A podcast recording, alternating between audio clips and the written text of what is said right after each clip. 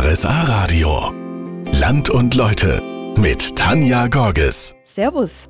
Bei unserem wöchentlichen Ausflug ins Allgäu, da stelle ich Ihnen heute Isny vor. Wir starten einfach mal im Rathaus, denn ganz ehrlich, das Rathaus in Isny ist ein kleiner Abenteuerspielplatz. Es gibt so viel zu entdecken. Zum Beispiel gibt es im historischen Sitzungssaal am Fenster hinten im Eck ein kleines Türchen. Darin befand sich früher ein Spiegelsystem. Heißt, die Ratsherren konnten von dort sehen, wer unten vor der Tür stand. Das Rathaus ist voll von so geheimen Türen und Mysterien. Eines hat mit einer leicht bekleideten Dame zu tun. Mehr darüber gleich. Vielleicht waren Sie auch schon mal in der Situation. Sie sehen plötzlich diese eine besondere Frau, dann ist sie weg. Was machen Sie denn da nur? Ich habe mich jetzt auf die Suche gemacht, diese Frau wiederzufinden. Genau. So macht es jedenfalls Rainer Magenreuter, der ist Bürgermeister von Isny. In der Hoffnung, dass doch irgendjemand weiß, wo die Frau verblieben ist, ob sie vielleicht auf irgendeinem Dachboden ist oder in irgendeinem Partyraum die Tür schmückt. Moment mal. Dachboden, Partyraum, Tür schmücken? Worum geht's eigentlich? Der Bürgermeister in Isny sucht gar keine echte Frau aus Fleisch und Blut, sondern eine Frauenfigur. Die fehlt nämlich im historischen Sitzungssaal. Da war neben einer ganz prunkvollen Türklinke war ein Türgriff und dieser Griff war in Form einer leicht bekleideten Frau. Und leider ist dieser Türgriff bei den Umbauarbeiten des Rathauses in den 70er Jahren abhanden gekommen. Wir vermuten, dass dann einfach jemand mitgehen lassen hat. Und darum sucht der Bürgermeister nach dieser einen besonderen Frau, damit sie wieder an ihren ursprünglichen Platz zurückfindet. Vor allem über soziale Netzwerke hat er bisher die Isnia aufgerufen, mal Dachböden und Keller zu durchforsten. Wer die Frau und den Bürgermeister wieder vereint, dem ist außerdem nicht nur ewiger Dank sicher, er bekommt auch eine Belohnung. Der, der die Frau zurückbringt, der bekommt mit mir ein Frühstück und mit meiner Leiblich, mit meiner Frau, mit der ich verheiratet bin, hier ein Frühstück auf dem Rathausbalkon. Wir bleiben natürlich für Sie dran, wie diese Romanze ausgeht.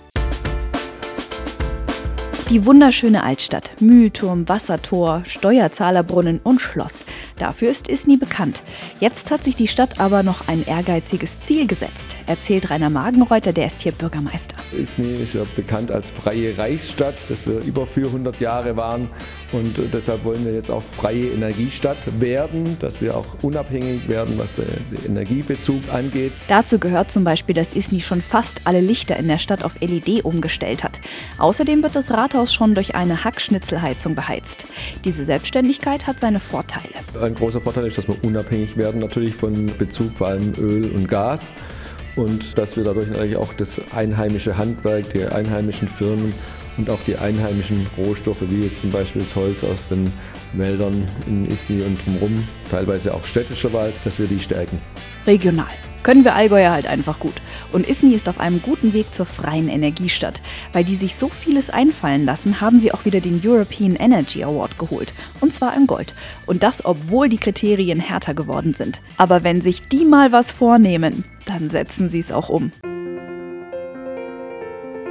Ich bin nur da gut, wo es mir Freude macht. Sagt Friedrich Hechelmann, der ist mit seinem Werk im Schloss Isny zu Hause. Früher Kloster, Krankenhaus, jetzt die Kunsthalle Isny. Wir werden ja immer so in eine Schublade gestellt, sogar mit unseren Freunden machen wir das manchmal so. Und zumindest ertappe ich mich dabei.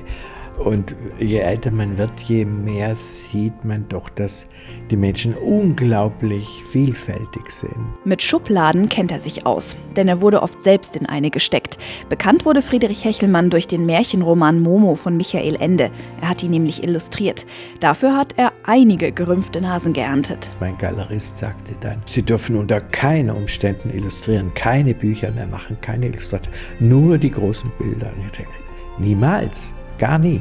Mir ist es ein Bedürfnis, auch Bücher zu machen, Geschichten zu bebildern, mit Bildern zu erzählen. Ich fabuliere gern, das ist meine Natur. Darum war es für Hechelmann auch naheliegend, selbst einen Märchenroman zu schreiben. Livia ist der Nachfolgeroman zu Manolito. Livia, die Protagonistin, ist eine Elfe, die an einem fantastischen Königshof wiedergeboren wird.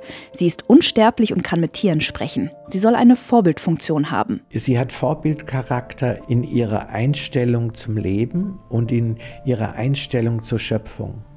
Und das sagt sie auch einmal. Ich wünsche mir weniger nicht einmal Toleranz, ich wünsche mir Akzeptanz, ja, und zwar vor allem was lebt. Mit Livia hat sich Friedrich Hechelmann ein bisschen ein eigenes Sprachrohr neben der Kunst gegeben. Wer wissen will, wie diese Livia aussieht, in der Kunsthalle im Schloss hat Friedrich Hechelmann seine Illustrationen dazu ausgestellt. Wenn man in der Fastnet unterwegs ist, ist es unwahrscheinlich, wie viele Leute man kennenlernt, wie viele Leute man einfach über die Jahre hinweg immer wieder trifft. Es macht einfach wahnsinnig Spaß. Erzählt Michael Motz, der ist Vorstand von der Guggenmusik Isni. Guggenmusik, das ist wie eine Blaskapelle. Die machen in der Faschingszeit, beziehungsweise hier heißt das Fastnet, so ab Heilige Drei Könige so richtig Stimmung auf den Faschingsbällen in der Region. Die Musikproben gehen jetzt so langsam los. Bestimmt wird auch mit noch mehr Konzentration geübt, weil es steht ja ein runder Geburtstag an. Die Guggenmusik Isni wird 40 Jahre alt. Wir sind eine der ältesten Guggenmusiken hier in der Gegend. Ja, und feiern das mit unserer Guggennacht. Elf befreundete Guggenmusiken sind dazu eingeladen. Heißt, leise ist definitiv anders. Ja, das auf alle Fälle. Also das sind ungefähr 400 Musiker, die dann da sein werden.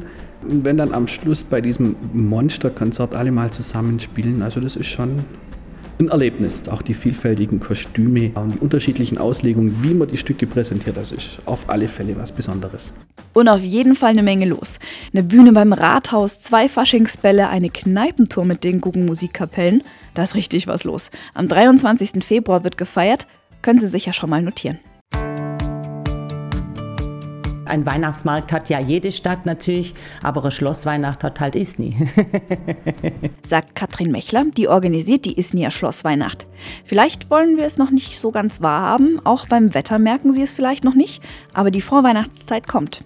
Der Christbaum steht für die Schlossweihnacht beispielsweise schon. Der wird dann nächste Woche geschmückt. Dann kommen die ganze Hütte, der ganze Schlosshof wird umbaut, wir bauen Bühne auf, wir bauen Finnezelte auf, wir schmücken den Schlosshof, also ganz viele Bäume kommen dann rein. Also relativ viel Aufwand ist der Aufbau, aber es ist auch ganz ein besonderer Markt am Ende dann. Mitten im Schlosshof, dann noch das Engele fliegen. Die Atmosphäre ist schon fast magisch. Seit zehn Jahren gibt es die Schlossweihnacht jetzt. Und sie hat sich bewährt. Also der Weihnachtsmarkt ist total aufgewertet. Also das war irgendein Weihnachtsmarkt in der Fußgängerzone und jetzt ist es wirklich die Isnier Schlossweihnacht. Also das kann man gar nicht vergleichen eigentlich. Auch von den Besucherzahlen ist es kein Vergleich. Der ist viel besser besucht. Zur Jubiläumsschlossweihnacht gibt es darum ein besonderes Programm mit viel Tradition. Das himmlische Postamt ist dieses Jahr ganz besonders. Da machen wir Upcycling-Projekte, also ganz schöne Bastelprojekte für Kinder noch. Und äh, wir tun normale Allgäuer oder Isnier Tradition aufleben lassen, das ist das Christbaum loben. Also man kann an dem Christbaum jeden Tag zu einer anderen Uhrzeit den Christbaum loben und dann kriegt man da einen Schnaps. Na, so kann die Adventszeit losgehen. Einen Euro haben Sie doch bestimmt auf Reserve immer im Auto dabei. Den brauchen Sie auch, wenn Sie zum Beispiel einen Einkaufswagen holen. Ja, und Einkaufswagen, die gibt es momentan en masse in Isni. Die stehen da allerdings nicht willkürlich, sondern morgen startet eine Ausstellung in der städtischen Galerie im Schloss Isny. Shopping Mall heißt die, also Einkaufszentrum zu Deutsch. Worum geht's denn dabei? Ja, das ist eine Ausstellung, die sich mit dem Thema Konsum auseinandersetzt und zwar anhand des Objektes Einkaufswagen. Der Einkaufswagen ist ja das Symbol für unsere Konsum- und auch Wertegesellschaft. Und die Ausstellung platziert ca. 50 Arbeiten von Münchner und Allgäuer Künstlern, die eben diesen Einkaufswagen als Objekt künstlerisch bearbeitet haben. Erklärt Karin Konrad, die leitet das Kulturbüro. Wie können wir uns das denn vorstellen mit den Einkaufswagen? Also wir haben zum Beispiel in der Isner Innenstadt einen Einkaufswagen, der das Maul ganz weit aufreißt. Dann haben wir ja auch die Isnier Künstler eben eingeladen, zusätzlich Arbeiten beizusteuern. Und da ist zum Beispiel eine Arbeit dabei, das ist ein Einkaufswagen, der mit einer Wolke beladen ist und hat den Titel Dem Himmel abgekauft. Also der Wagen setzt sich mit dem Thema Wunschvorstellungen, Träume. Was habe ich denn dann in meinem Wagen drin? Äh, ist es wirklich die Erfüllung meiner Träume oder ist es das gar nicht? Also das regt kreativ zum Nachdenken an. Morgen startet die Ausstellung in der Städtischen Galerie im Schloss dann. Und damit sage ich Tschüss für heute. Land und Leute aus Isni gibt's als Podcast auf rsa-radio.de zum Nachhören. Und nächste Woche nehme ich Sie mit nach Durach. Bis dahin.